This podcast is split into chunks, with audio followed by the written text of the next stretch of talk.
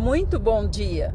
Hoje é dia 27 de fevereiro de 2022, domingo, primeiro dia da semana.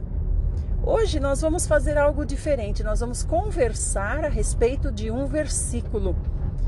Eu gostaria de falar com vocês sobre Provérbios 16, 7, que diz assim: Sendo os caminhos do homem agradáveis ao Senhor, ele mesmo faz com que seus inimigos vivam em paz com ele.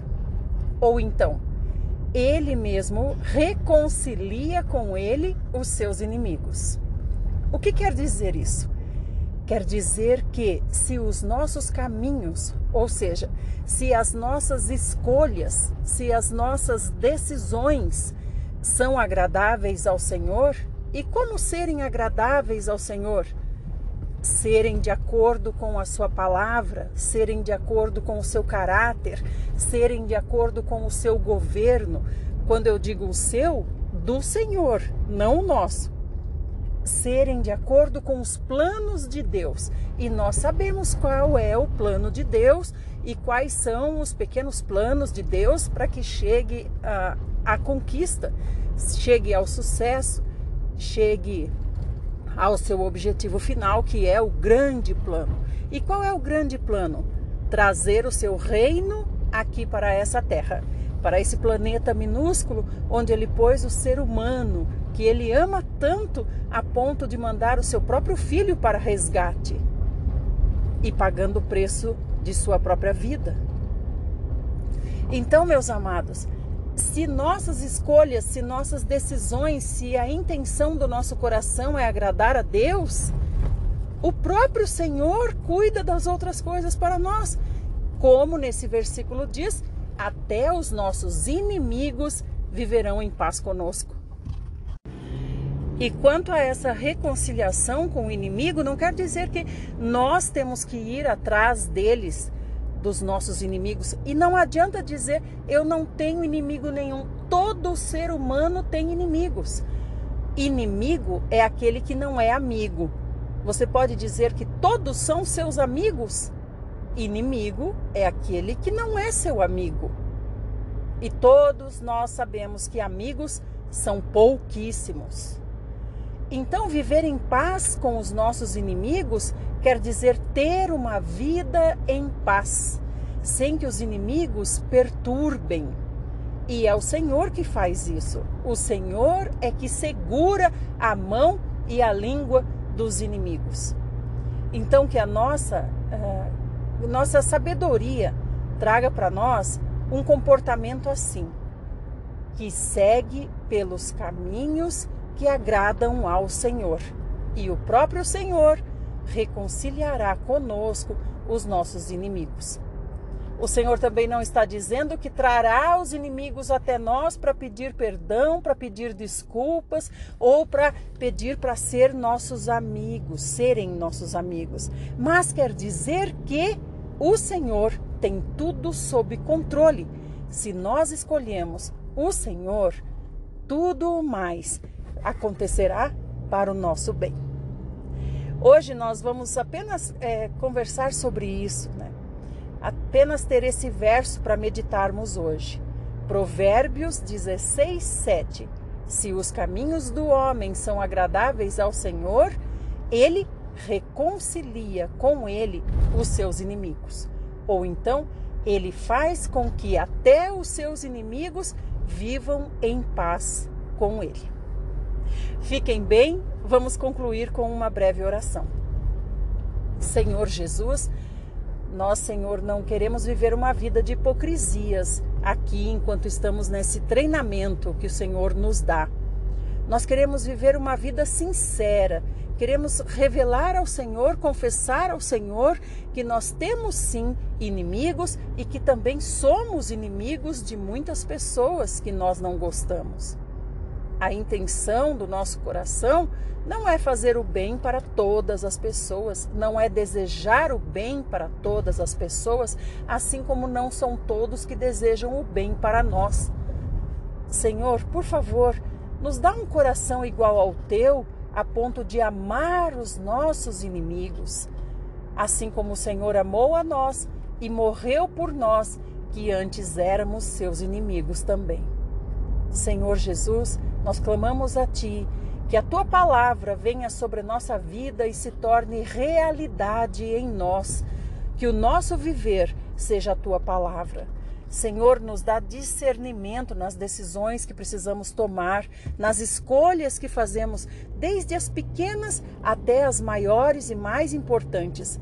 Senhor, que nós busquemos primeiramente a Ti em todas as questões e que o Senhor tenha sempre uma resposta clara para nós. Nos dá uma consciência bem calibrada, afinada contigo e que nós tenhamos esse alarme da nossa consci consciência sempre pronto para ser acionado quando nós estivermos prestes a errar. Não queremos pecar mais, não queremos pecar tanto. Senhor, nos ajuda, nos perdoa e nos faz ter uma vida pelo menos por um tempo, para nós termos o gosto de saber como é viver segundo a tua vontade.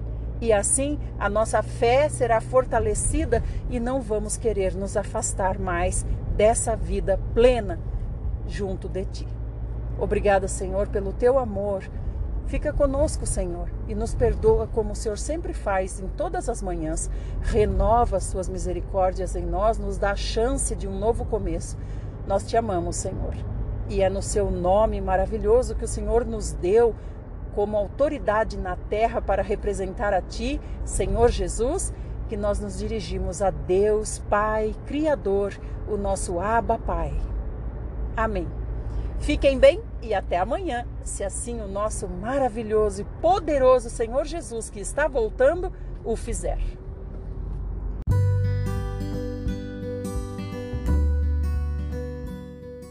Muito bom dia. Hoje é dia 28 de fevereiro de 2022, segunda-feira, segundo dia da semana. Muito obrigada por estar aqui, seja muito bem-vindo.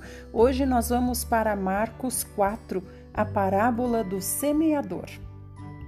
Compartilhe depois esse áudio e convide as pessoas para estarem no grupo. Isso também é pregar o Evangelho passar a palavra para as outras pessoas. Que você tenha um dia muito bom. A parábola do semeador, Marcos 4. Retornou Jesus à beira-mar para ensinar. E a multidão que se ajuntou ao seu redor era tão numerosa que o forçou a entrar num barco onde assentou-se. O barco estava no mar e todo o povo agrupava-se na praia. Então, aqui nós temos um princípio interessante que é ainda hoje usado e respeitado entre os rabis e seus alunos ou seu público, que é quando um rabi se assenta, todo o público faz silêncio, porque significa que o rabi, ou seja, o mestre, vai ensinar. Então o Senhor já tinha dito aos discípulos: deixem sempre um barquinho à disposição para que eu possa sair do meio da multidão e falar com todos. Porque a multidão queria por toda maneira tocar no Senhor Jesus para receber curas e milagres. Então o Senhor pegou o barquinho, se afastou um pouco e se assentou. Aí todos se acalmaram porque o Senhor ia ensinar e assim ele lhes transmitia muitos ensinamentos por parábolas e enfatizava ao ministrar. Escutai, eis que o semeador saiu a semear. Enquanto lançava a semente, parte dela caiu à beira do caminho, e chegaram as aves e a devoraram. Outra parte caiu em solo pedregoso, e não havendo terra suficiente, nasceu rapidamente, pois a terra não era profunda. Contudo, ao raiar do sol, as plantas se queimaram, e porque não tinham raiz, secaram. Outra parte ainda caiu entre os espinhos. Estes espinhos cresceram e sufocaram as plantas, e por isso não pôde dar frutos. Finalmente, outras partes caíram em terra boa, germinaram, cresceram e ofereceram grande colheita a 30, 60 e até 100 por um. e alertou: Aquele que tem ouvidos para ouvir, ouça. Quando se afastaram das multidões, os doze e alguns outros que o seguiam lhe pediram para elucidar as parábolas. Então agora o Senhor vai explicar a parábola apenas para os seus doze, os mais próximos, porque o Senhor tinha muitos seguidores e muitos discípulos, mas apenas doze mais próximos dele que o acompanhavam por onde fosse. Então o Senhor vai explicar para eles, porém, falando em parábolas para toda a multidão, cada um entendia conforme a sua verdade relativa, conforme a sua subjetividade. O que, que é isso? Aplicava à sua vida pessoal, assim como nós hoje.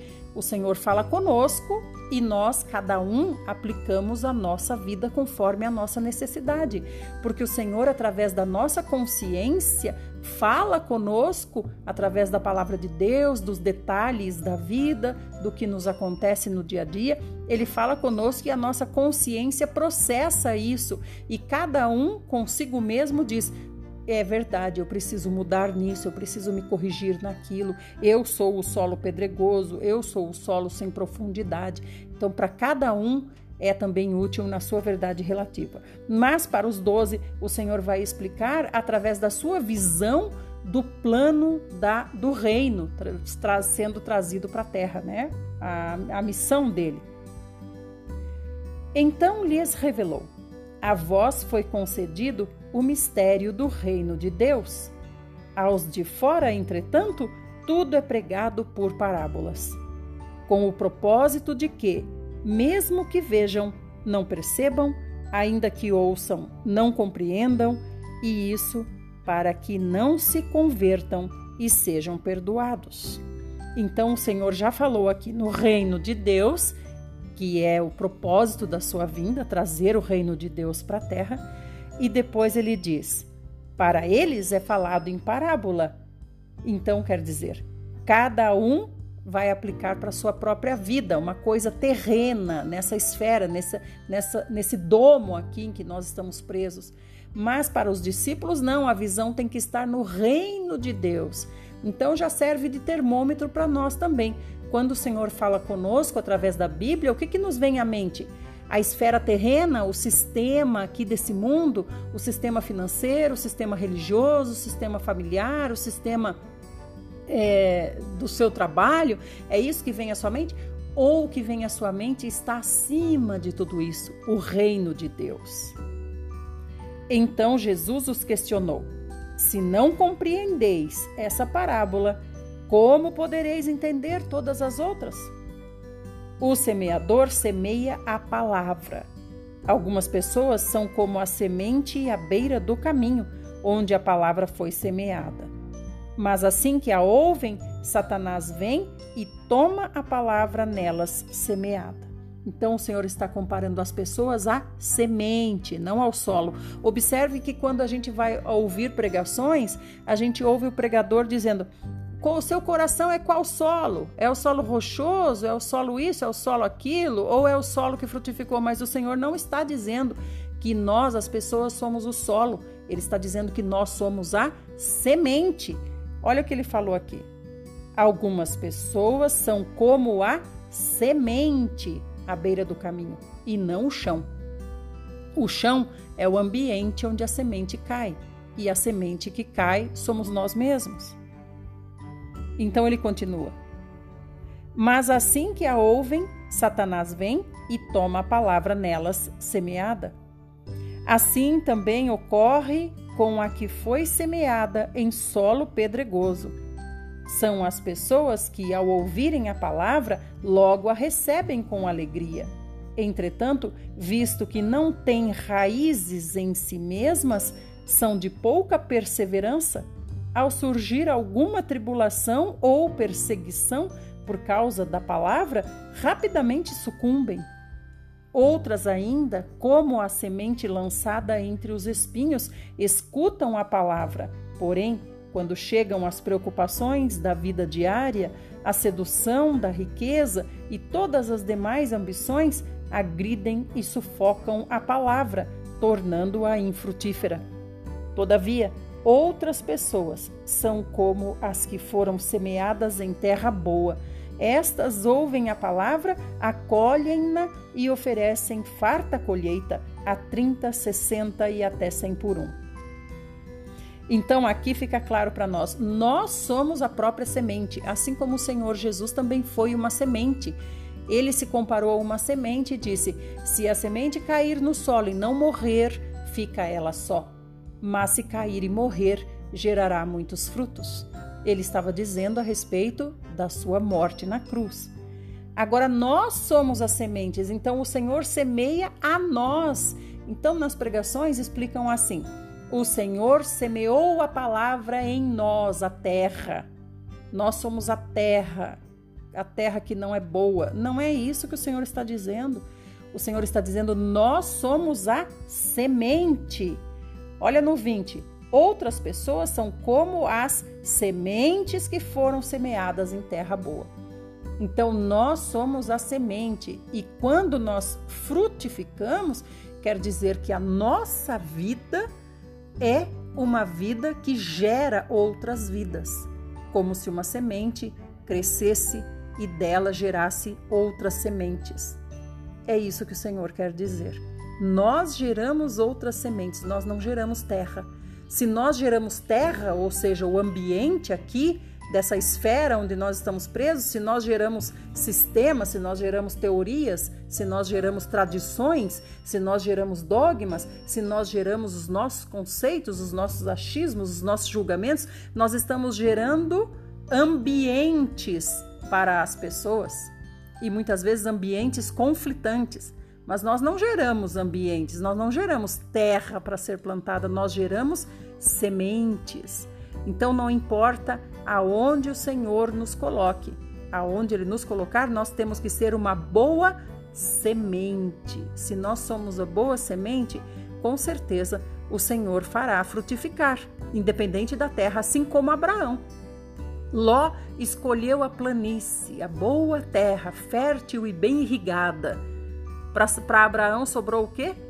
Para Abraão sobrou a terra pedregosa, com abrolhos e tudo mais. Terra infrutífera, que não servia nem para pasto e nem para plantar. No entanto, o Senhor fez de Abraão o homem mais rico da sua época nessa terra.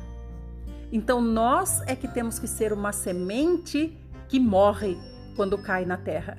O Senhor já disse: se a semente morrer, ou seja, se o nosso ego for suplantado através de nós, o Senhor consegue gerar de, de uma, 30, 60 e até 100 por uma semente, se nós crescermos e frutificarmos. Fiquem bem, meus queridos, vamos terminar com uma oração. Senhor Jesus, nós sabemos que dentro de nós está tudo o que é necessário para gerar.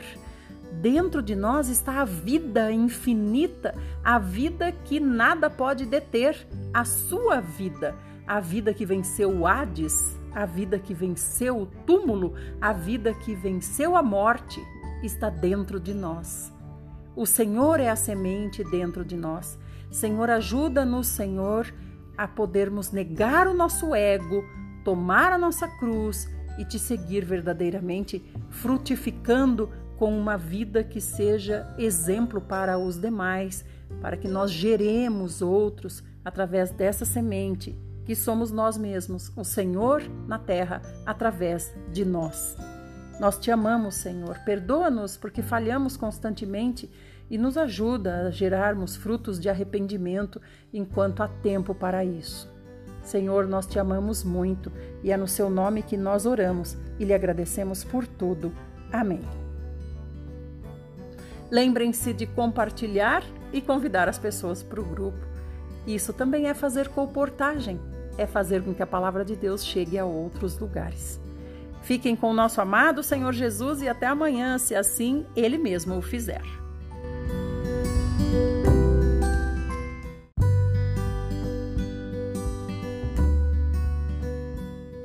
Muito bom dia! Hoje é dia 1 de março de 2022. Já se passaram dois meses nesse nosso novo ano. Muito obrigada por estar aqui, que o seu dia seja excelente, que você receba resposta às suas orações, que seus desejos sejam hoje atendidos, que você receba notícias que transformem a sua vida, que ela fique da maneira que você quer que fique. Muito obrigada. Obrigada por compartilhar e vamos para a palavra. Hoje nós estamos em Marcos 4, 21. Nós vamos ler a parábola da luz encoberta. E lhes propôs Jesus: Quem porventura traz uma candeia para colocá-la sob uma vasilha ou debaixo de uma cama? Ao invés, não a traz para ser depositada no candelabro? Então vamos entender é, esse, essa primeira esse pano de fundo que o Senhor está dando para a história que ele vai contar, né? Para a parábola que ele vai contar. Ele está dizendo aqui: quem é que traz uma candeia? Trazer uma candeia é trazer uma tocha acesa. A candeia é o que as virgens nécias e prudentes tinham nas mãos. Era uma tocha com um monte de trapo na ponta, feito uma bola, onde se colocava ali um, o combustível que se tivesse, no caso era azeite para manter a tocha acesa. E aí aqui o Senhor está dizendo: quem é que traz uma candeia, ou seja, uma tocha que serve para iluminar, que foi feita, deu trabalho, né? Colocar um monte de trapo, rasgar todo o trapo, fazer aquela bola na ponta da, da, da vara e depois gastar azeite ainda naquilo ali, conduzir essa tocha para o lugar onde se quer iluminar. E quem é que chega lá e coloca isso debaixo da cama? Quem?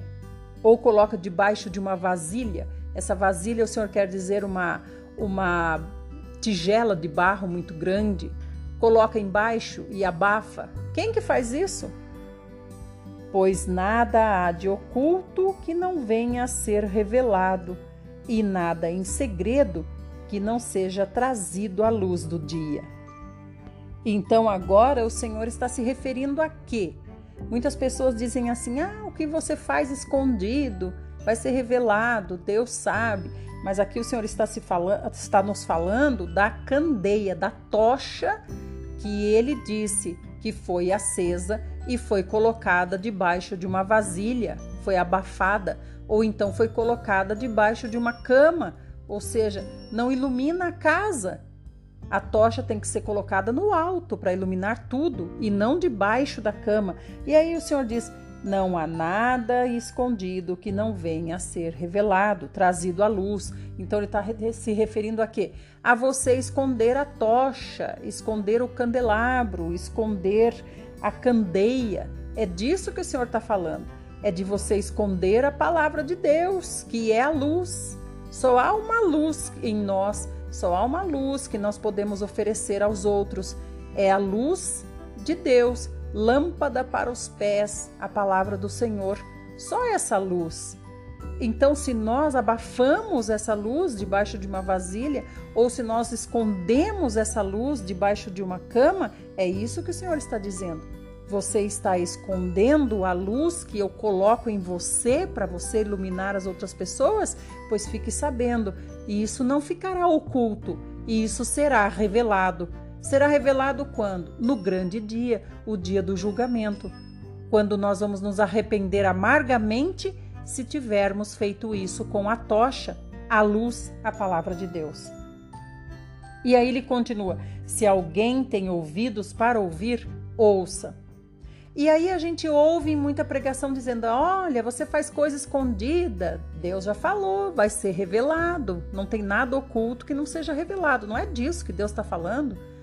Deus não está nos acusando de coisas que nós fazemos escondido e é, que coisas que não podemos, que não são aceitas na sociedade, e isso vai ser revelado no grande dia. O julgamento vai ser individual para cada um de nós.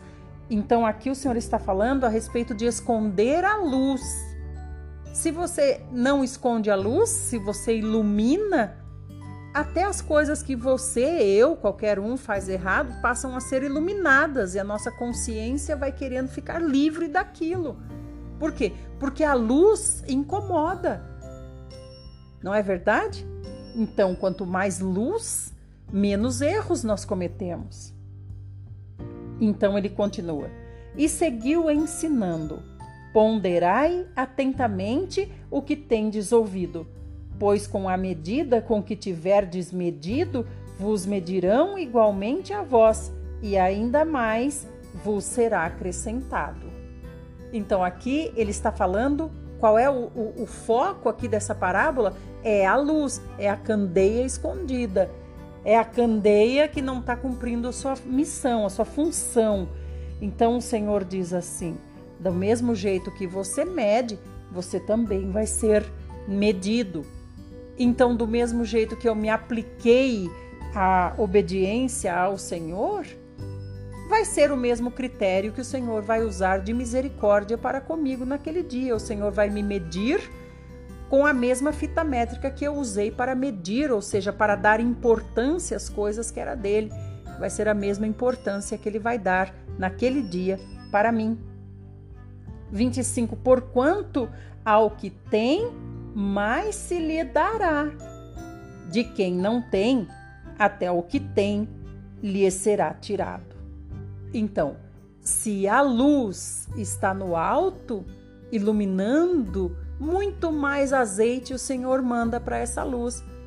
O Senhor diz: aquilo lá ilumina bem, vou investir naquilo. Mas aquele que esconde debaixo da cama ou debaixo de uma vasilha, o Senhor vai tirar. Me dá aqui a sua tocha, que eu vou juntar com a tocha daquele que está fazendo bem o serviço. Toma aqui, você que está sendo fiel e prudente, toma mais uma tocha, junta aí, nós vamos juntar dez tochas na sua tocha, como na parábola das cidades. Aquele que cuidou dos talentos, aquele que cuidou bem, recebeu o, o que estava na mão daquele que não cuidou bem, não é verdade? Então, aquele que cuidou de uma cidade vai ter muito mais cidades. No caso, o Senhor conta naquela parábola, né? Então, aqui a palavra de Deus sempre se refere à nossa vida espiritual, à vida eterna. A finalidade da palavra de Deus é nos conduzir para a vida eterna e não nos prender aqui na terra com coisas pequenas que nós não, não deveríamos mais é, estar cometendo, né? Quanto mais luz, menos coisas pequenas ruins nós cometemos. Que o Senhor nos ilumine. Vamos orar. Senhor Jesus, nós te agradecemos, Senhor, porque mais uma vez o Senhor está conosco. Todos os dias o Senhor está conosco. Senhor, livra-nos, Senhor, de sermos esses que escondem a tua luz, que negam o teu nome, que por onde passam, passam de maneira oculta. Ninguém sabe que é de Deus, que é do Senhor Jesus. Senhor, que a nossa vida seja essa candeia acesa e que as outras pessoas recebam luz por estarem perto de nós. Que sejamos assim agradáveis aos teus olhos, Senhor, e que nós recebamos no dia do juízo muita misericórdia por termos aqui usado de muita misericórdia e ter sido diligente naquilo que o Senhor tem nos ordenado. Fica conosco, Senhor, nós te amamos e pedimos que o Senhor nos perdoe e nos ajude a prosseguir como o Senhor tem feito até o dia de hoje. No seu nome nós oramos e clamamos a Deus Pai. Amém. Fiquem bem, meus amados irmãos, lembrem-se de compartilhar e até amanhã, se assim o nosso bom e querido, maravilhoso Senhor Jesus assim o fizer.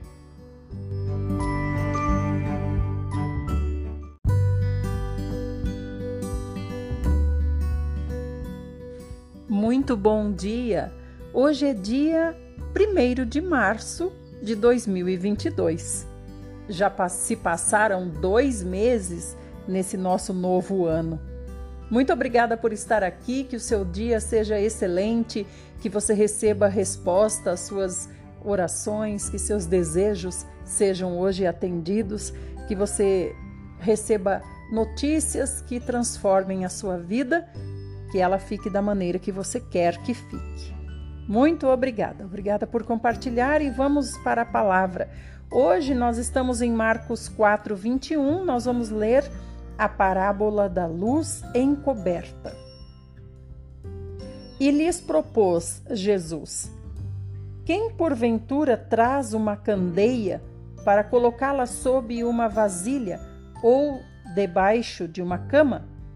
Ao invés, não atrás para ser depositada no candelabro?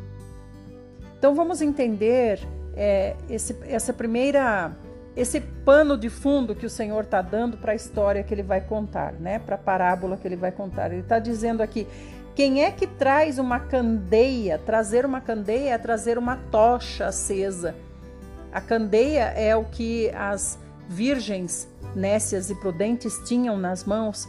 Era uma tocha com um monte de trapo na ponta, feito uma bola, onde se colocava ali um, o combustível que se tivesse, no caso era azeite, para manter a tocha acesa. E aí aqui o Senhor está dizendo: quem é que traz uma candeia, ou seja, uma tocha que serve para iluminar, que foi feita, deu trabalho, né? Colocar um monte de trapo, rasgar todo o trapo, fazer aquela bola na ponta da, da, da vara e depois gastar azeite ainda naquilo ali, conduzir essa tocha para o lugar onde se quer iluminar.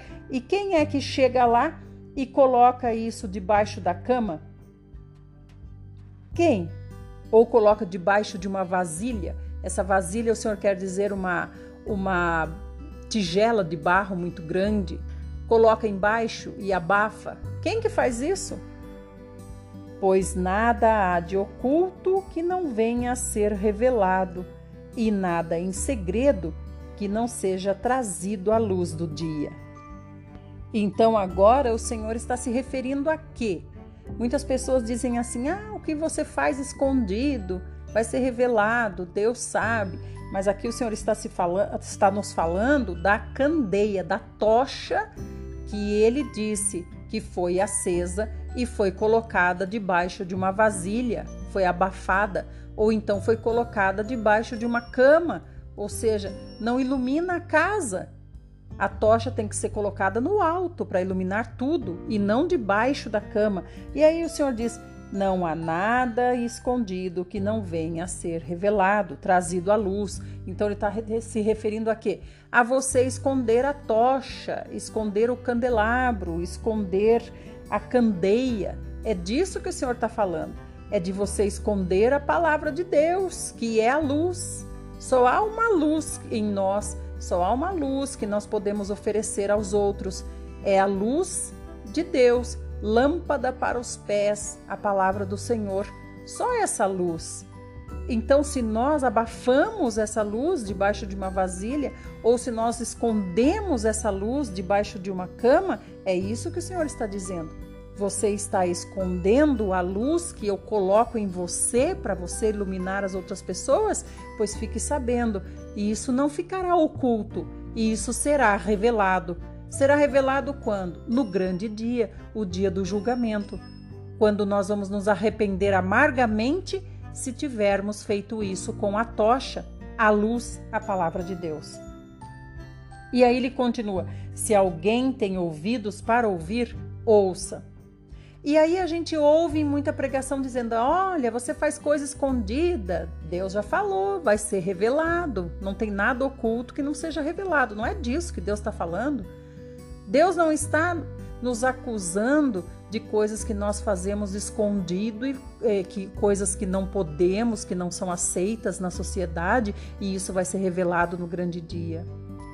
O julgamento vai ser individual para cada um de nós então aqui o Senhor está falando a respeito de esconder a luz. Se você não esconde a luz, se você ilumina, até as coisas que você, eu, qualquer um faz errado, passam a ser iluminadas e a nossa consciência vai querendo ficar livre daquilo. Por quê? Porque a luz incomoda. Não é verdade? Então, quanto mais luz, menos erros nós cometemos. Então ele continua: E seguiu ensinando: Ponderai atentamente o que tendes ouvido, pois com a medida com que tiverdes medido, vos medirão igualmente a vós, e ainda mais vos será acrescentado. Então aqui ele está falando qual é o, o, o, foco aqui dessa parábola? É a luz, é a candeia escondida. É a candeia que não está cumprindo a sua missão, a sua função. Então o Senhor diz assim: Do mesmo jeito que você mede, você também vai ser medido. Então, do mesmo jeito que eu me apliquei à obediência ao Senhor, vai ser o mesmo critério que o Senhor vai usar de misericórdia para comigo naquele dia. O Senhor vai me medir com a mesma fita métrica que eu usei para medir, ou seja, para dar importância às coisas que era dele. Vai ser a mesma importância que ele vai dar naquele dia para mim. 25. Porquanto ao que tem, mais se lhe dará. De quem não tem, até o que tem lhe será tirado. Então, se a luz está no alto, iluminando, muito mais azeite o Senhor manda para essa luz. O Senhor diz: aquilo lá ilumina bem, vou investir naquilo. Mas aquele que esconde debaixo da cama ou debaixo de uma vasilha, o Senhor vai tirar. Me dá aqui a sua tocha, que eu vou juntar com a tocha daquele que está fazendo bem o serviço. Toma aqui, você que está sendo fiel e prudente, toma mais uma tocha, junta aí, nós vamos juntar dez tochas na sua tocha, como na parábola das cidades aquele que cuidou dos talentos, aquele que cuidou bem, recebeu o, o que estava na mão daquele que não cuidou bem, não é verdade? Então, aquele que cuidou de uma cidade vai ter muito mais cidades. No caso, o Senhor conta naquela parábola, né? Então, aqui a palavra de Deus sempre se refere à nossa vida espiritual, à vida eterna a finalidade da palavra de Deus é nos conduzir para a vida eterna e não nos prender aqui na terra com coisas pequenas que nós não, não deveríamos mais é, estar cometendo, né? Quanto mais luz, menos coisas pequenas ruins nós cometemos. Que o Senhor nos ilumine. Vamos orar. Senhor Jesus, nós te agradecemos, Senhor, porque mais uma vez o Senhor está conosco. Todos os dias o Senhor está conosco. Senhor, livra-nos, Senhor, de sermos esses que escondem a tua luz, que negam o teu nome, que por onde passam, passam de maneira oculta. Ninguém sabe que é de Deus, que é do Senhor Jesus.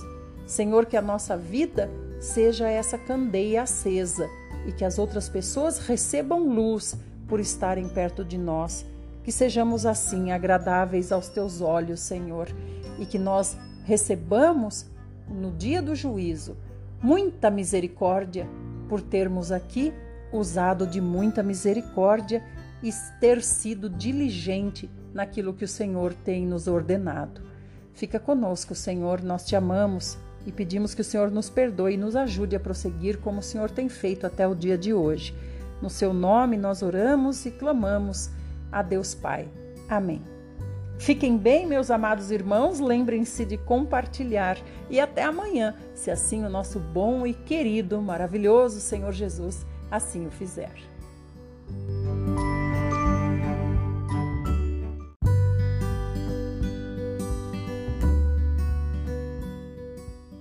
Muito bom dia, meus queridos irmãos. É muito bom estarmos juntos novamente. Sejam todos muito bem-vindos e que vocês tenham um dia maravilhoso. Nós vamos ler mais um trechinho de Marcos hoje e nós estamos na parábola do grão de mostarda, Marcos 4, 30. Então Jesus está falando e contou-lhes mais: Com o que compararemos o reino de Deus? Que parábola buscaremos para representá-lo? É como um grão de mostarda, que é a menor das sementes que se planta na terra. Porém, uma vez semeada, cresce e se transforma na maior das hortaliças, com ramos tão grandes a ponto de as aves do céu poderem abrigar-se sob a sua sombra. Vamos conversar um pouquinho sobre essa parábola então. Primeiro, fala sobre o grão de mostarda, que está sendo comparado ao reino de Deus na terra, trazido à terra. Jesus está falando sobre isso, sobre o reino de Deus vir para a terra. Então, ele diz que é comparado a um grão de mostarda, que é a menor de todas as sementes. Mas, depois que é semeada, posta a terra, a semente morre e gera uma planta. Essa planta se torna a maior de todas as hortaliças. É interessante a gente saber que essa mostarda na Palestina é diferente da mostarda verdura que a gente conhece aqui no Brasil. Essa semente de mostarda realmente gera um arbusto grande que pode chegar até 4 metros de altura. É como se fosse uma, uma árvore, arbusto, não uma árvore de tronco grosso, como uma mangueira, por exemplo, mas um arbusto grande, gigante, que pode chegar a 4 metros de altura. Eu imagino aqui no Brasil como se fosse uma toceira de boldo, vocês já viram? Que fica gigantesca se você deixar. Então, essa mostarda da Palestina também é assim, pode chegar a 4 metros de altura. Então, não quer dizer que é uma coisa anormal a mostarda ficar tão grande assim. É perfeitamente normal na Palestina a mostarda chegar até 4 metros de altura. Depois aqui no grupo eu vou deixar uma foto que ilustre essa mostarda para vocês verem e também vou deixar uma foto se eu encontrar de Jesus contando essa parábola e mostrando essa mostarda. Eu vou deixar a foto no nosso grupo. Se você ainda não está no nosso grupo, Peça para quem enviou o convite para você ou enviou esse áudio para você, lhe enviar o link do grupo para você entrar lá. Então essa mostarda cresceu dessa maneira, e aí o Senhor diz: cresceu tanto a ponto de as aves do céu poderem abrigar-se sob a sua sombra. Primeiramente, o Senhor está se comparando ele está comparando a parábola da mostarda ao reino de Deus. O que, que significa? Significa que essa sementezinha pequenininha, a menor de todas que caiu na terra e morreu, é Ele mesmo, é o Senhor Jesus. Ele é essa semente. Ele já tinha dito em outro momento que se a semente caísse na terra e não morresse, ficaria só, mas se morresse, geraria muitos. Então, Ele é essa sementinha. E também a simplicidade do Senhor, né? vindo lá da Galileia, de uma família sem expressão nenhuma, filho de um carpinteiro, pedreiro, filho de uma mulher também simples. Então, essa mostarda é pequenininha também na visão dos homens, como o Senhor Jesus era, nascido e colocado em uma manjedoura e por aí vai. Mas, depois da sua morte, o cristianismo cresceu de tal maneira que tomou conta do mundo todo. Então é isso que a comparação que o Senhor faz. E aí ele diz assim: a ponto de as aves do céu poderem se abrigar na sua sombra. Interessante essa palavra sombra, quer dizer noite, quer dizer treva, quer dizer algo escuro, algo que não é bom, coisas ocultas. Então, quer dizer que na igreja, no reino de Deus trazido à terra, que a representação é a igreja, a igreja de Deus na terra é uma só, certo? Todos nós somos irmãos, independente de onde nos reunimos, independente de, de quem nos guia. Aqui, como homens, ovelhas, modelos para nós, nós somos todos irmãos, todos os que creram que o Senhor Jesus é o Filho de Deus e veio para nos resgatar, deu a vida por nós, ressuscitou e hoje está lá assentado com Deus. Então todos os que creem se tornam irmãos de uma única igreja. O Senhor vem buscar a sua igreja, que é uma só, que está em todo o planeta Terra, de toda a humanidade, ele tira a sua igreja.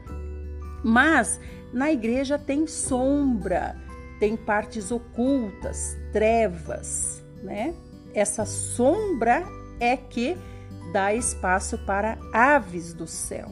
Então, quem são as aves do céu? Nós podemos nos lembrar de algumas partes na Bíblia que fala sobre aves do céu. Por exemplo, Davi disse para Golias: Eu vou jogar as suas carnes para as aves do céu, né? Quantas outras vezes foi falado de aves do céu?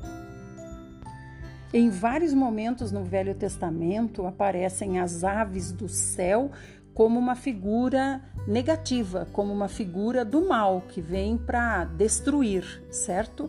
Então, as aves do céu podem representar os anjos maus, né, que também são usados por Deus com certeza, como o anjo da morte que passou pelo Egito e tirou a vida de, dos primogênitos dos egípcios. Então, esse anjo estava sob o comando de quem? Sob o comando de Deus. Mas em outras partes, as aves do céu também aparecem como uma figura boa, como por exemplo, quando o Senhor diz assim: Olhai as aves do céu, que não plantam e nem semeiam, e no entanto o Senhor cuida de todas elas. Então, as aves do céu representam aqui os anjos. Mas nesse caso, como diz que se abriga sob a sombra, então são anjos do mal, que se abrigam na sombra da igreja, ou seja, no oculto da igreja, do reino de Deus que está aqui na terra, sendo representado pela igreja. Então vamos ler de novo a parábola para compreender melhor. E contou-lhes mais: com o que compararemos o reino de Deus? Que parábola buscaremos para representá-lo? É como um grão de mostarda, que é a menor das sementes que se planta na terra. Porém, uma vez semeada, cresce e se transforma na maior das hortaliças, com ramos tão grandes a ponto de as aves do céu poderem abrigar-se sob a sua sombra. Então, essa é a condição da igreja do Senhor Jesus enquanto está aqui na terra. Né? Ainda tem sombras, ainda tem essa parte de trevas no sistema religioso, mas logo breve, no futuro, nós estaremos perfeitos como reino de Deus aqui na terra e não haverá mais treva nem parte oculta. Assim, por meio de muitas parábolas semelhantes, Jesus lhes comunicava a palavra, conforme a medida das possibilidades de compreensão dos seus ouvintes. Então, é como nós dissemos ontem: o Senhor diz e cada um entende conforme a sua realidade pessoal, conforme a sua vida pessoal, a sua subjetividade, que envolve o ambiente onde a pessoa vive, a família onde a pessoa vive, as condições com que a pessoa vive, a cultura dessa pessoa, envolve tudo isso. Então o Senhor diz e cada um compreende conforme também a sua consciência. Se a sua consciência já está mais evoluída, mais avançada, mais amadurecida, ou se é uma pessoa que está começando agora, não importa. O Senhor fala com todos, como ele disse aqui, conforme a possibilidade de compreensão de cada um. Então, todos têm possibilidade de compreensão, embora uns mais, outros menos, todos são favorecidos pela palavra do Senhor. Hoje nós vamos concluir com um salmo. Ah, não, peraí, faltou um versículo 34. E nada lhes transmitia sem usar alguma parábola. Entretanto, quando estava em particular com os seus discípulos, explicava-lhes tudo claramente. Então, os discípulos do Senhor hoje, o que, que eles fazem? Eles buscam entender tudo claramente. E como que eles fazem isso? Orando ao Senhor? Senhor, me revela? Não, estudando. Quanto mais estuda, mais revelação o Senhor dá. Não é verdade? Então, buscar a clareza hoje, ser um discípulo do Senhor, é ter desejo de saber mais, é buscar, é estudar, é ler na Bíblia, Vê uma palavra difícil, vai ver no dicionário. Vê uma parte que não entendeu, vai buscar num livro, vai buscar em outras versões da Bíblia. Isso é ser discípulo hoje. E quanto mais se busca, mais o Senhor dá luz. Vamos concluir hoje com o Salmo, o Salmo 24, que diz Davi dizendo a respeito do Rei da Glória e o seu reino. Do Senhor é a terra e tudo o que nela existe, o mundo e os seus habitantes. Ele próprio fundou-a sobre os mares e firmou-a sobre os rios. Quem pode subir ao monte do Senhor? Quem pode ficar de pé no seu santo lugar? aquele que tem as mãos limpas e o coração puro e não se entrega à mentira nem age com falsidade.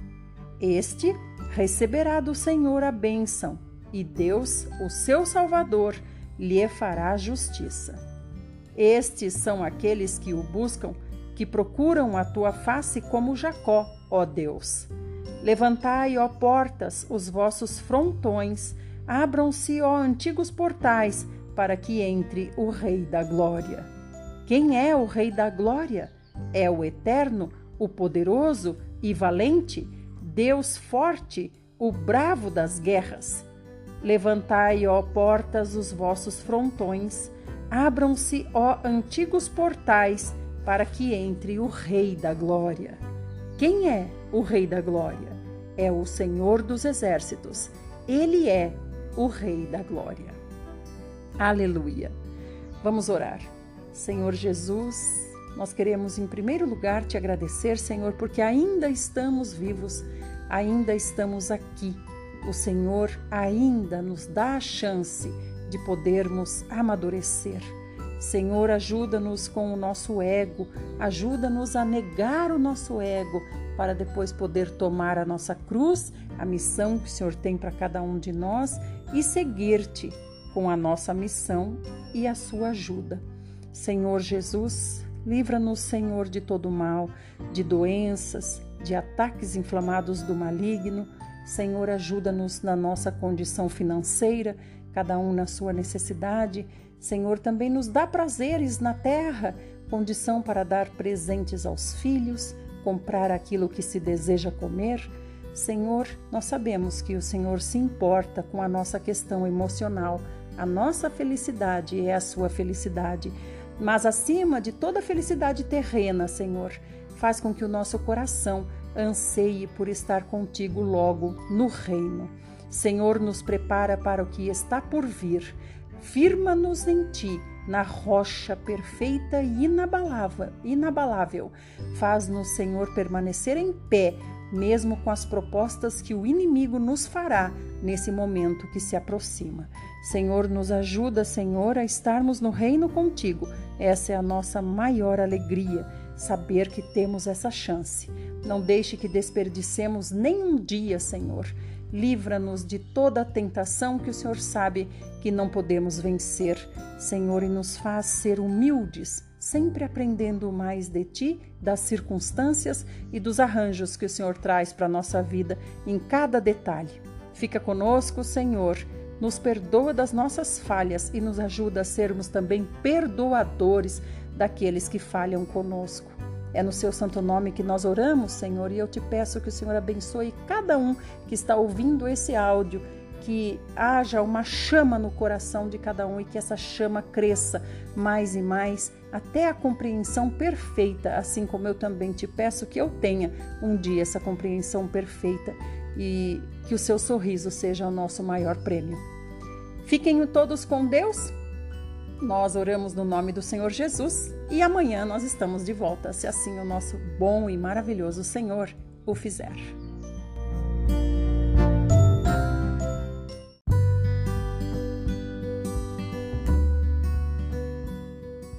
Muito bom dia! Hoje é dia 3 de março de 2022. Estamos numa quinta-feira, quinto dia da nossa semana. Muito obrigada por estar aqui, obrigada por compartilhar e obrigada também por ter atendido ao convite de quem lhe convidou para estar aqui conosco hoje. Somos mais de mil pessoas ouvindo a Bíblia todos os dias somente por esse pequeno projeto. Hoje nós vamos ler Marcos 4,35. A tempestade se submete a Jesus. Naquele mesmo dia, ao cair da tarde, pediu aos seus discípulos: Passemos para o outro lado, passemos para outra margem. Eles então, despedindo-se da multidão, o levaram no barco, assim como estava, e outros barcos o seguiam. Aconteceu que levantou-se um tremendo vendaval e as grandes ondas se jogavam para dentro do barco de maneira que este foi se enchendo de água. Jesus estava na popa, dormindo com a cabeça sobre um travesseiro. Os discípulos o despertaram e suplicaram: Mestre, não te importas que pereçamos? Então ele se levantou, repreendeu o vento e ordenou ao mar: Aquieta-te, silencia-te. E logo o vento serenou e houve completa bonança. E indagou aos seus discípulos: Por que sois covardes? Ainda não tendes fé? Os discípulos, contudo, estavam tomados de terrível pavor e comentavam uns com os outros: Quem é este que até o vento e o mar lhe obedecem? Queridos irmãos, essa passagem nos mostra algo extremamente importante. Nos mostra que fé é coragem. Olha o que o Senhor falou no, aqui no 40. E indagou aos seus discípulos: Por que sois covardes? Ainda não tendes fé? Então a fé é o contrário da covardia. A fé é a coragem. E o que é coragem? Coragem é não desanimar. Coragem não é apenas não ter medo, mas coragem é ter certeza naquele em, que, em quem você confia. Como o Senhor próprio, o próprio Senhor que estava aqui no barco, ele estava descansando num travesseiro. Por quê? Porque ele tinha plena confiança naquele em quem ele cria, ou seja, o próprio Deus. Ele sabia que naquele não era o momento para ele perecer. E sabia que Deus só permitiria aquilo que fosse necessário para treinar os discípulos. Assim também é na nossa vida. O Senhor só nos permite aquilo que é necessário para nos treinar para sermos guerreiros do para o tempo que se aproxima, tempo de guerra espiritual. Que a nossa vida, aliás, inteira é uma vida de guerra espiritual Queira você ou não queira, você está numa guerra. Se você não decidiu de que lado lutar, não pense que você fica neutro no meio da batalha. Então, se nós estamos numa constante guerra em nossa vida, quanto mais estaremos agora que o dia do Senhor se aproxima. O Senhor quer levantar os seus guerreiros, aqueles que já estão preparados, aqueles que já estão treinados. Por isso, o Senhor nos manda tantas provas na nossa vida para testar a nossa coragem, a nossa fé. Mas não para testar para Ele saber se nós estamos bem ou não, mas para nós mesmos nos conhecermos. As provas vêm para que nós nos conheçamos. Deus já nos conhece. Ele já sabe muito bem do nosso caráter e da nossa falta de fé. Ele quer mostrar para nós e quer nos dar isso a tempo de nós mudarmos. E a fé vem de ouvir a palavra de Deus. A palavra de Deus nos fortalece. Por que, que nos fortalece? Porque ela nos conta as promessas de Deus para a vida dos seus filhos. Nos conta o plano de Deus de trazer o reino para essa terra. Então aqui o Senhor quis passar para o outro lado do mar, ou seja, de um grande lago que existe lá. Ele queria passar para a direção dos Gadarenos ou Gerazenos. Queria passar para lá. E esse, esse, grande lago, ele fica no meio de muitas montanhas, ele é rodeado de muitas montanhas. Então, por isso, quando vem a tempestade, a enxurrada que desce forte das montanhas acaba aonde? No lago, causando grandes ondas. Então essas ondas atingiram não só o barco dos discípulos, mas também os outros barcos. Lembra aqui no começo da história? E outros barcos o seguiam. Está no verso 36. Então todos foram atingidos. Às vezes nós achamos que as coisas acontecem só na nossa vida, e não vemos que os, os nossos pares também estão passando dificuldade. Todos nós, toda a igreja, está em trabalho de parto trabalho de parto para gerar o filho varão. Então, que nós tenhamos essa fé, essa coragem, essa certeza, e isso vem de saber e conhecer a palavra de Deus. Se nós conhecemos a palavra de Deus, conhecemos o caráter de Deus, nós sabemos que Deus não volta atrás, que Deus não abandona as suas promessas, que Deus sempre cumpriu o que ele prometeu.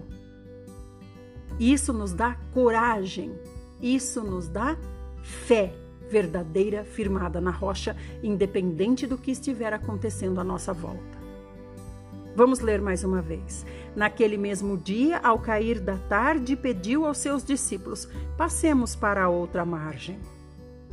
Eles então, despedindo-se da multidão, o levaram no barco, assim como estava, e outros barcos o seguiam.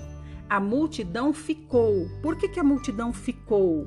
Porque eu já vi pregações dizendo assim: você não pode ser multidão. Olha aí, a multidão ficou, a multidão isso, a multidão aquilo, mas a multidão ficou porque não tinha barco suficiente para eles. Por isso que a multidão ficou. Não é que a multidão ficou porque a multidão não quis acompanhar o Senhor. A multidão ficou porque não tinha barco para todos. Nós podemos estar sim na multidão, mas o nosso espírito deve ser o mesmo daqueles que estão no barco. Eles então, despedindo-se da multidão, o levaram no barco assim como estava, e os outros barcos o seguiam. Aconteceu que levantou-se um tremendo vendaval, e as grandes ondas se jogavam para dentro do barco, de maneira que este foi se enchendo de água. Jesus estava na popa, dormindo, com a cabeça sobre um travesseiro. Os discípulos o despertaram e suplicaram: Mestre, não te importas que pereçamos? Então ele se levantou, repreendeu o vento e ordenou ao mar: Aquieta-te, silencia-te. E logo o vento serenou e houve completa bonança. Então aqui a gente vê que, mais uma vez falando sobre a guerra espiritual, a gente vê que o Senhor deu ordens ao mar e também ao vento. Os ventos são os anjos, né, mensageiros, e no mar estão os demônios que foram exterminados com o dilúvio, pelo menos quase todos, aqueles seres que híbridos que vieram do, do casamento entre os filhos de Deus, que eram os anjos, com as mulheres, que eram humanas.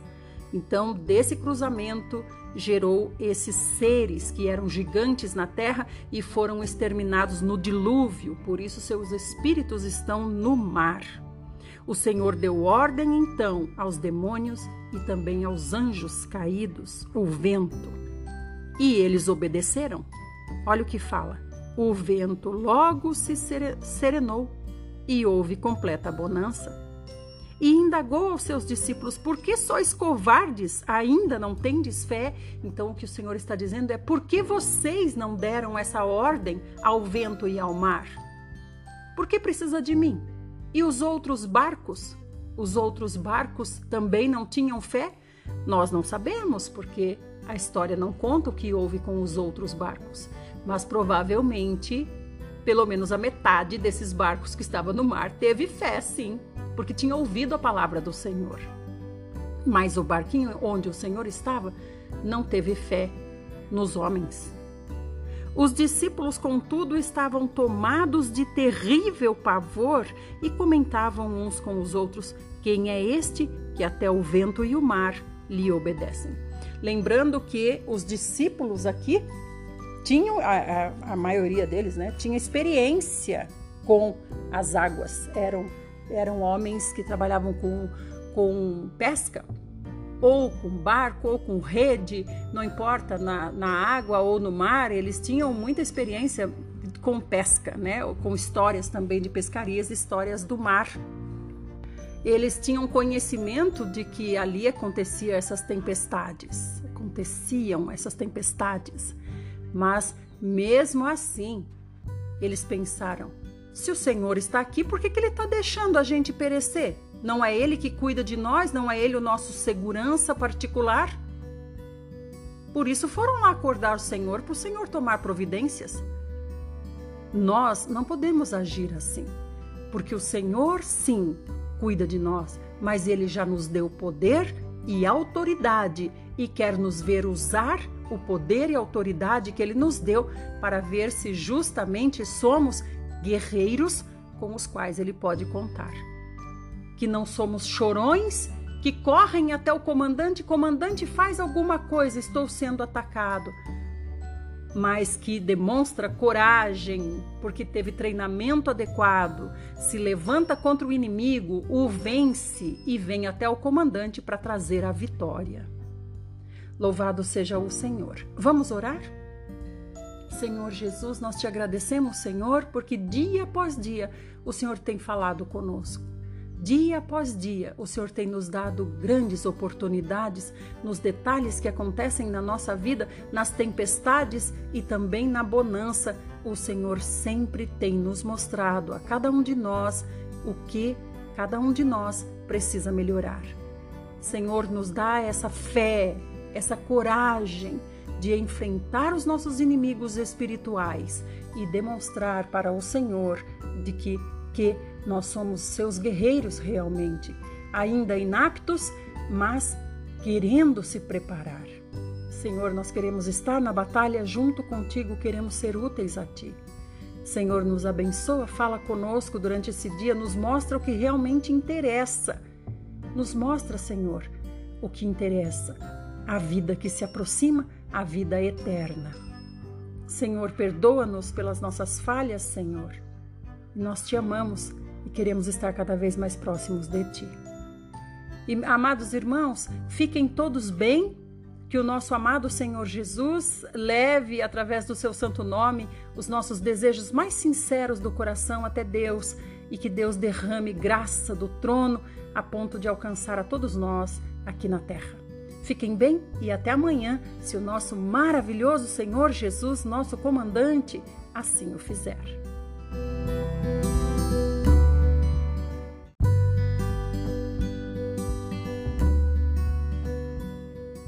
Muito bom dia! Hoje é dia 4 de março de 2022, estamos numa sexta-feira. Trabalhamos seis dias, hoje vamos trabalhar o sexto dia. Sejam todos muito bem-vindos e que todos nós tenhamos um dia muito bom realmente. Hoje nós vamos ler a libertação de um possesso, está em Marcos 5. No final nós vamos orar. Obrigada por ter enviado esse convite aos seus amigos. Então diz assim: Atravessaram o mar e foram para a região dos Gerazenos.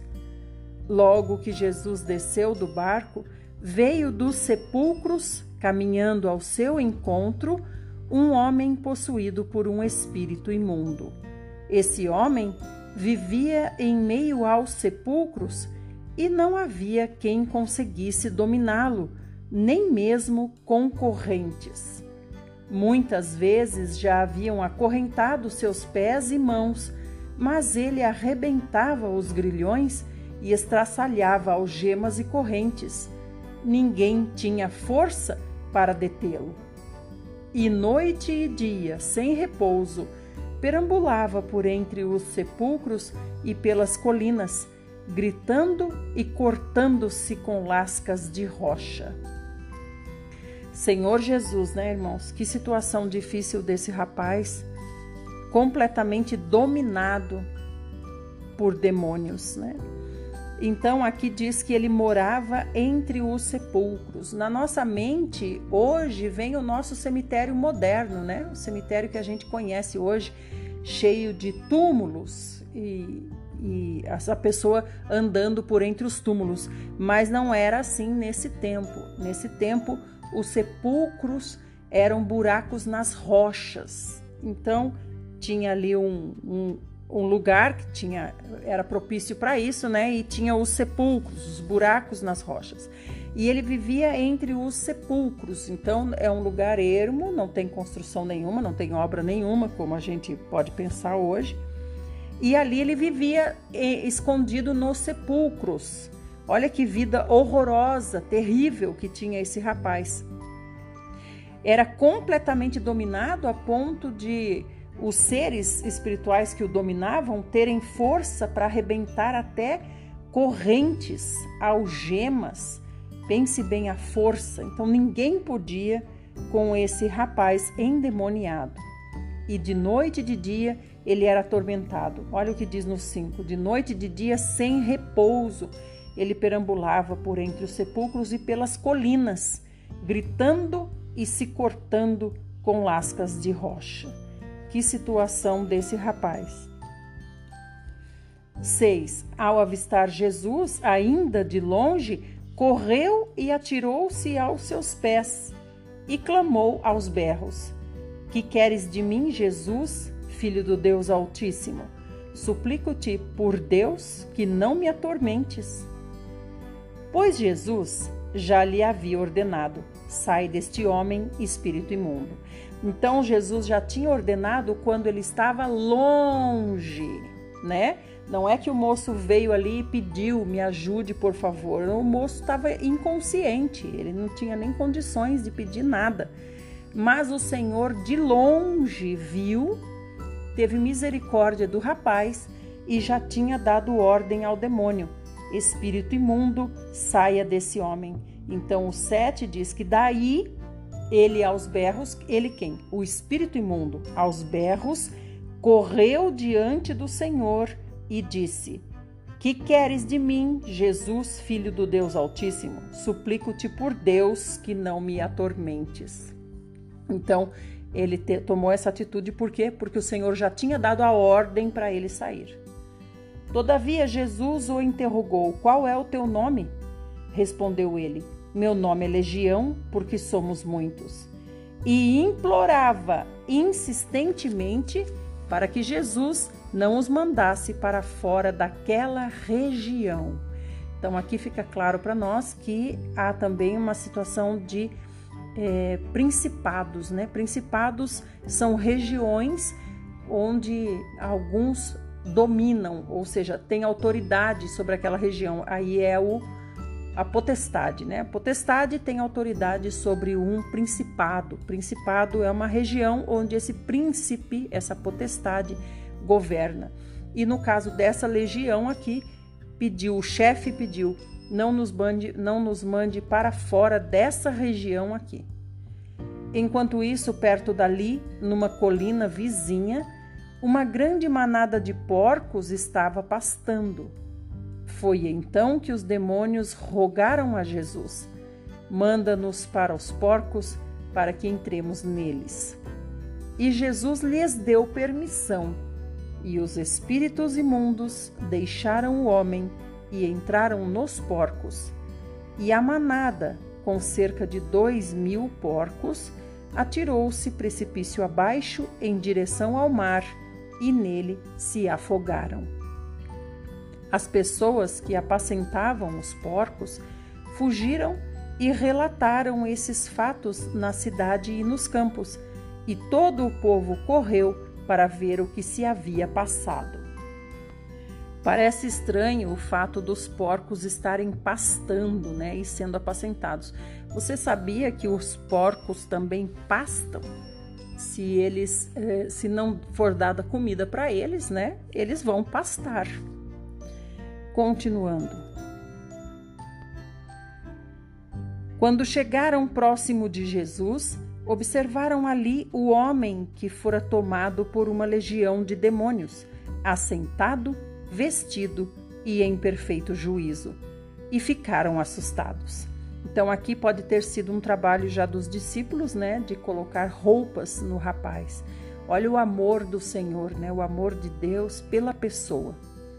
Os que presenciaram os fatos narraram ao povo o que havia ocorrido com o endemoniado e contaram também sobre os porcos. Então o povo começou a implorar a Jesus que se afastasse daquela região que lhes pertencia. Olha aqui de novo a palavra região. Então era uma região, né, que a gente sabe já dominada por esses demônios, e agora as próprias pessoas implorando para que o Senhor se afastasse daquela região. Então a gente vê como as pessoas são influenciadas pelos demônios, né? E quando Jesus estava entrando no barco, o homem que fora possuído pelos espíritos imundos rogava-lhe que o deixasse seguir com ele. Jesus não consentiu. Entretanto, orientou-o: Vai para a tua casa, para a tua família, e anuncia a eles tudo quanto Deus tem realizado a teu favor e como teve misericórdia de ti. Então, aqui tudo quanto Deus tem realizado é porque Deus havia ainda mantido esse rapaz com vida, né, esperando esse momento. E outra coisa interessante é que o Senhor não aceitou que ele o acompanhasse, porque, como o Senhor não ficaria naquela região, então essa sementinha ficaria, que é esse rapaz que foi, é, foi liberto pelo Senhor, então ele ficaria como semente naquela região. Então partiu aquele homem e começou a pregar por toda a Decápolis as coisas que Jesus havia feito por ele, e todos ficavam maravilhados. Então, Decápolis é toda a região. Então, olha o trabalho maravilhoso que esse moço fez e com certeza o Senhor estava ali com ele, em espírito. Meus amados, essa é a história que Deus deixa para nós no dia de hoje, que cada um reflita de acordo com a sua necessidade nesse momento e que amanhã nós estejamos juntos novamente. Novamente, vamos orar. Senhor Jesus, nós clamamos a Ti, Senhor. Clamamos pelo Teu amor, por essa misericórdia que só o Senhor tem, pelos favores que o Senhor faz por nós. Nós clamamos, Senhor, que o Senhor seja com cada um nessa manhã, com a necessidade de cada um, com o desespero de cada um, com o clamor de cada um, com a angústia de cada um. Senhor Jesus, nós padecemos muitas necessidades aqui, Senhor. Senhor, as provas vêm sobre nossas vidas e nós sabemos que o Senhor vem junto com elas para que nós passemos cada uma e continuemos de pé. Senhor, nos abençoa no dia de hoje e perdoa as nossas falhas. No seu santo nome, que nós oramos a Deus. Amém. Fiquem bem, meus queridos, e até amanhã, se assim o nosso maravilhoso Senhor Jesus o fizer.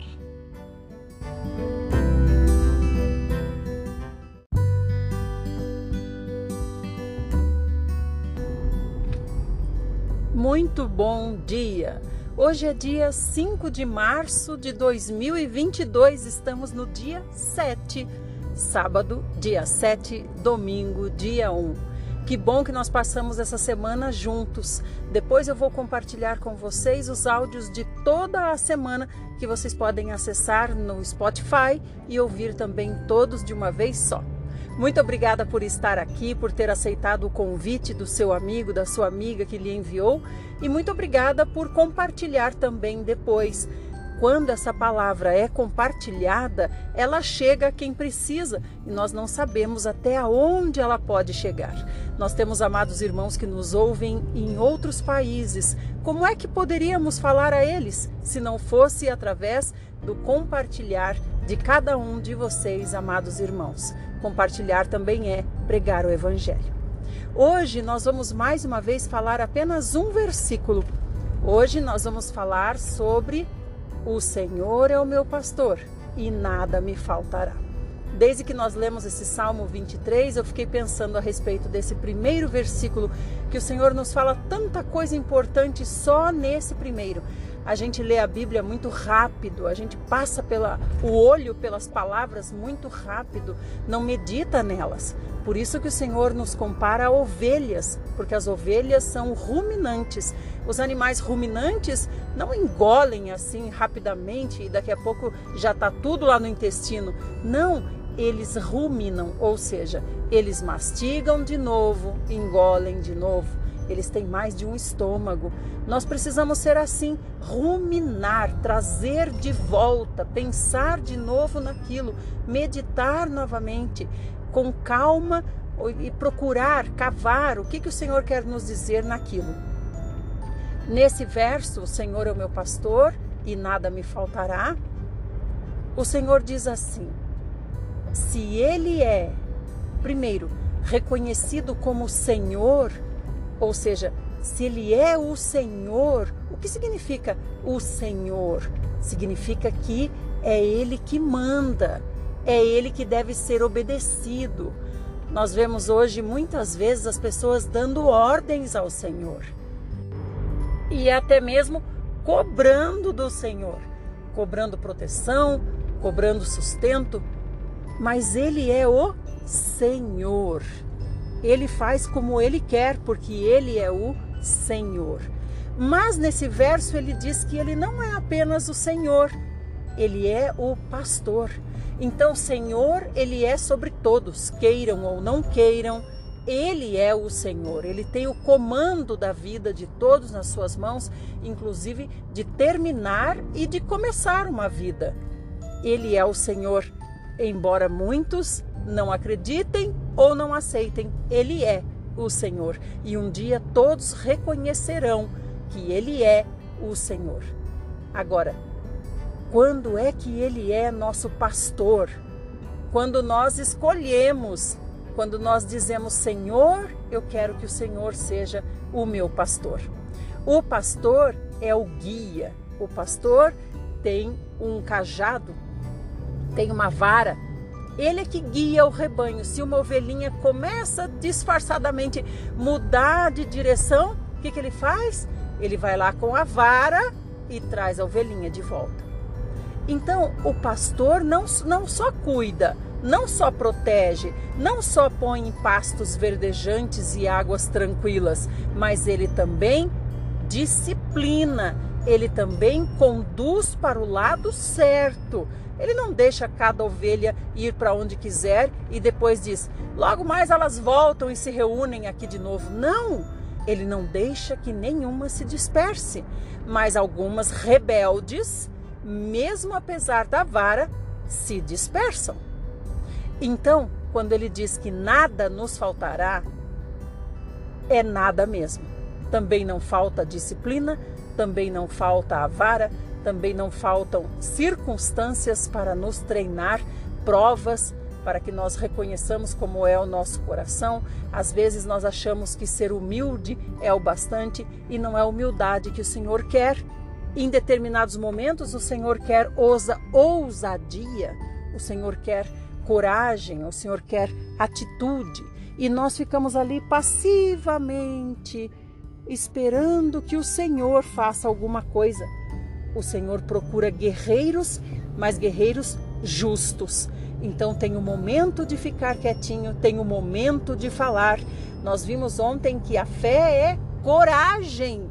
Coragem para fazer aquilo que o Senhor está mandando. Olha o caráter do Senhor.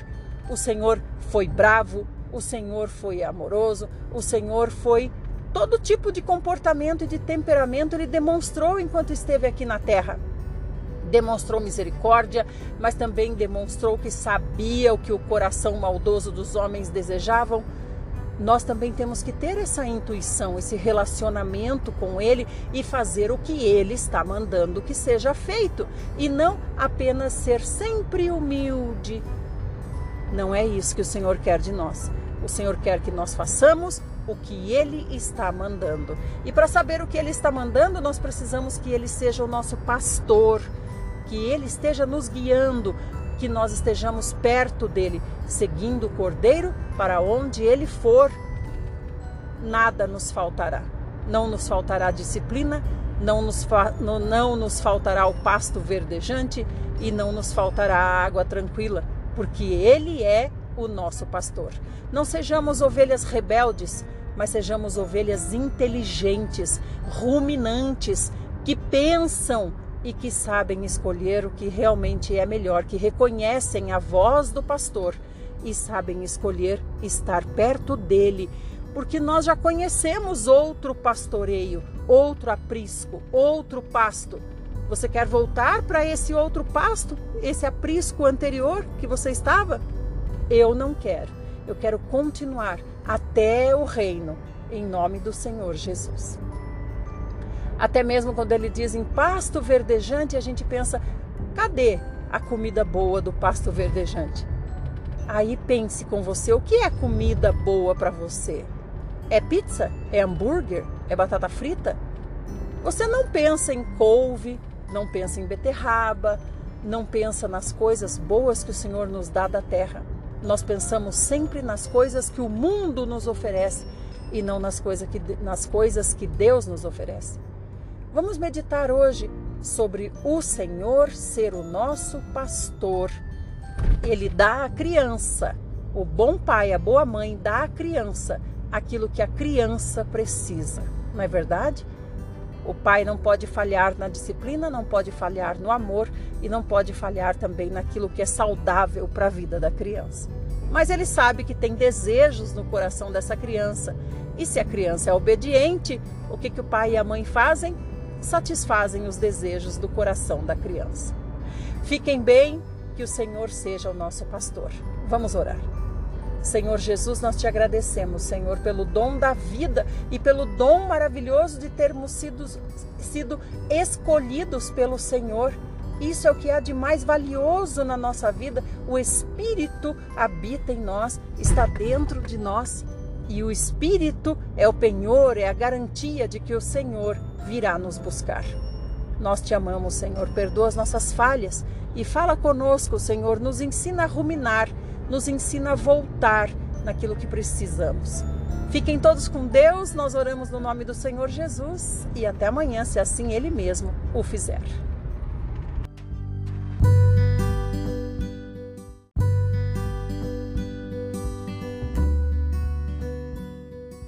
Muito bom dia!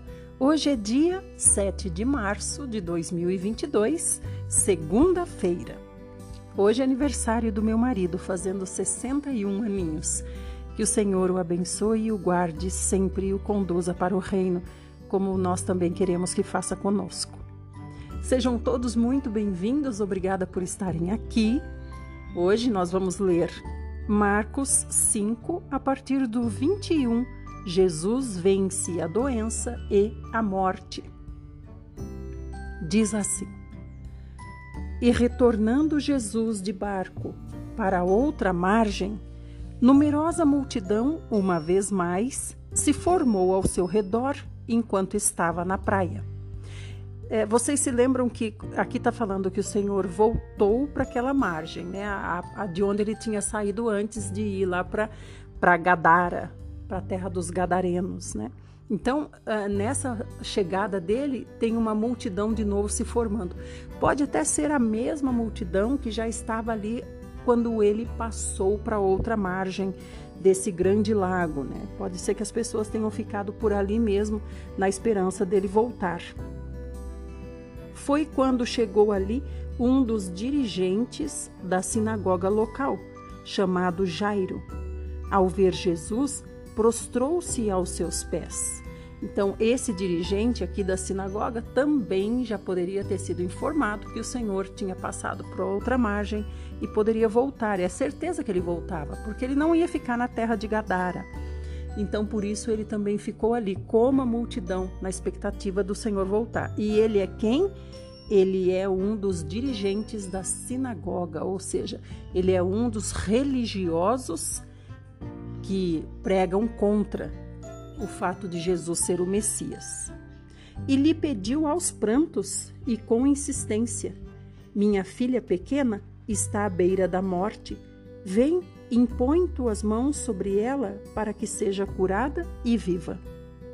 Então Jesus foi com ele, e uma enorme multidão o acompanhava, apertando-o de todos os lados. Essa multidão, quantas pessoas será que a gente imagina que seja? Eu imagino no mínimo 5 mil, porque quando o Senhor foi preso, traído por Judas, entregue por Judas, tinha fala assim, alguns soldados, né? Em algumas versões fala alguns soldados ou soldados. Sabe quantos eram? 500 soldados. Então, se 500 são poucos, imagina uma grande multidão, o que deve ser, né? No mínimo 5 mil pessoas, no meu ponto de vista. E estava por ali certa mulher que havia 12 anos vinha padecendo de hemorragia. Ela já tinha sofrido demasiado sob os cuidados de vários médicos e gastara tudo o que possuía, porém em vez de melhorar, ia de mal a pior. Então, que hora que essa mulher aqui chega, a mulher famosa do fluxo de sangue, né? Que hora que ela chega? ela chega nesse momento em que o Senhor está voltando de Gadara, a multidão enorme se junta, né? E começa a apertar de novo o Senhor Jesus. Lembra que o Senhor saiu dali por quê? Ele já saiu dali porque ele não conseguia sequer se movimentar, ele não conseguia sequer comer de tanto que a multidão o apertava e os discípulos não conseguiam, é claro, conter a multidão. E ele não tinha contingente de policiais, como tem um grande evento na sua cidade aí, não vem a polícia e forma até corrente, né, eh, de homens da polícia para poder conter a multidão. Aqui no caso do Senhor, não, a política era contra ele e também o sistema religioso era contra ele. Essas duas, essas duas forças, esses dois poderes, o religioso e o político, tinham o seu sistema policial.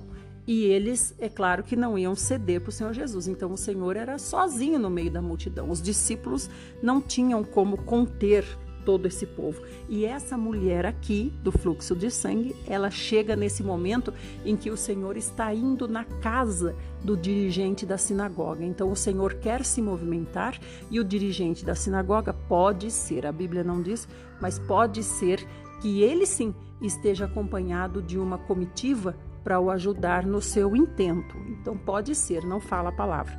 Mas se ele tinha, né, pessoas que o acompanhavam, é, mesmo assim, essas pessoas não davam conta da multidão que queria tocar em Jesus. E essa mulher aparece nesse momento. O Senhor está caminhando para ir para a casa desse dirigente, com a multidão apertando, e a mulher aparece. A multidão está desesperada. É uma multidão de desesperados que querem de qualquer maneira ser curados, ser libertos dos demônios.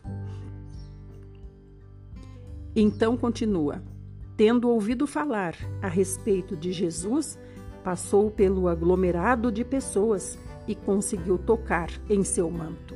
Então ela era mais desesperada ainda do que toda essa multidão, porque ela já não tinha mais nada. É, a vida dela começou a, a, começou a ter como centro essa doença tudo que ela tinha, ela gastou com essa doença. Você imagina uma pessoa que tem um fluxo hemorrágico constantemente. Então a pessoa já fica fraca, né? Em muitos casos hoje em dia na medicina moderna se faz até transfusão de sangue, né, para essa pessoa. Então uma mulher fraca, uma mulher que já perdeu tudo, já gastou para ela ter gastado todo o dinheiro que ela tinha, é porque realmente era um caso muito grave era mais importante do que tudo que ela tinha receber é, essa cura. Pelos médicos não veio. Então agora ela deposita toda a sua fé no Senhor Jesus. Tendo ouvido falar a respeito de Jesus, passou pelo aglomerado de pessoas e conseguiu tocar em seu manto. O manto do Senhor tinha umas franjinhas, porque os rabis costumavam usar esse manto com franjinha. Então o Senhor pode ter ganhado esse manto com franjinha. Em algumas uh, versões diz assim que ela toca na borla da roupa do Senhor. A borla são essas franjinhas. Essa franjinha é que os, os religiosos que gostavam de muita pompa colocavam franjas mais compridas do que o necessário para mostrar a sua santidade, né? demonstrar sua santidade com roupas pomposas. Pois dizia consigo mesma: Se eu puder ao menos tocar as suas vestes, ficarei curada. E naquele instante se lhe estancou a hemorragia, e a mulher sentiu em seu corpo que estava liberta do seu sofrimento. Pode ser que o sofrimento dessa mulher era causado também por influência demoníaca, né? Porque quando ela tocou, o fluxo imediatamente parou. Pode ser que ela tenha sido libertada, como diz aqui nesse versículo, ela foi liberta do seu sofrimento. Ah, na Bíblia não diz ela foi curada, né, do seu sofrimento, mas diz ela foi liberta. Então a libertação vem quando é caso de espíritos demoníacos, né? No mesmo momento, ao sentir que do seu interior fora liberado poder, Jesus, virando-se em meio à multidão, inquiriu: Quem tocou em meu manto? Olha só como ele sentiu sair poder dele, por isso que pode ser também caso demoníaco mesmo. Ao que os discípulos alegaram-lhe: Vês a multidão que te comprime de todos os lados e perguntas: quem me tocou? No entanto, Jesus continuou olhando ao seu redor, esperando ver quem havia feito aquilo.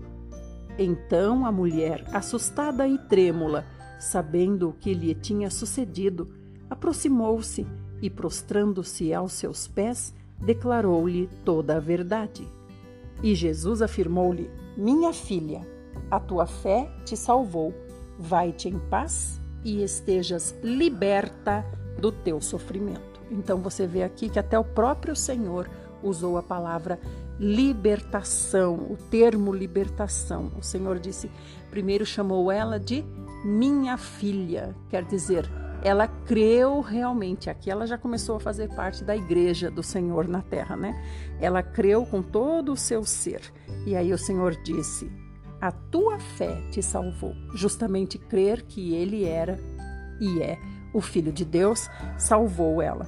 Crer que ele tem poder para todas as coisas.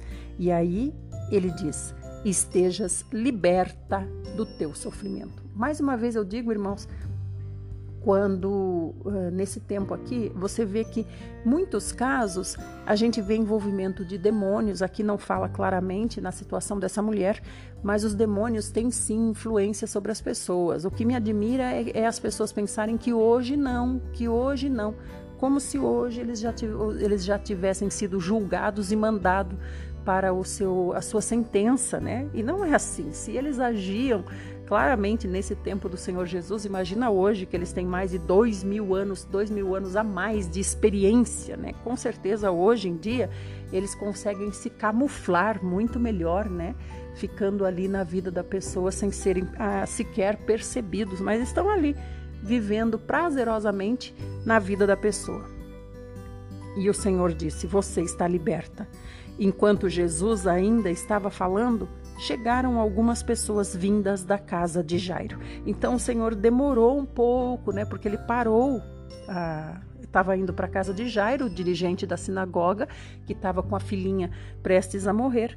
E o Senhor se atrasou um pouco, ele parou ali um pouco por, por causa dessa mulher. Então vieram e disseram para Jairo, o dirigente da sinagoga: tua filha já está morta, não adianta mais incomodar o mestre. Agora, olha, vieram da casa de Jairo e chamaram o Senhor de mestre. Então a gente percebe que em todos os, os, nichos, em todos os núcleos, o Senhor tinha os seus seguidores. Esses vieram da casa de Jairo, então eram pessoas envolvidas com a religião também e chamam o Senhor de mestre. Mas Jesus não deu atenção àquelas notícias e, voltando-se para o dirigente da sinagoga, o encorajou: Não temas, tão somente continue crendo. Ontem nós, é, nós lemos, ontem não, antes de ontem, né? Porque ontem, infelizmente, eu não gravei, mas antes de ontem nós lemos que a fé quer dizer coragem. Quando nós vimos, né, o Senhor dizendo para eles no barquinho: que falta de coragem é essa, né?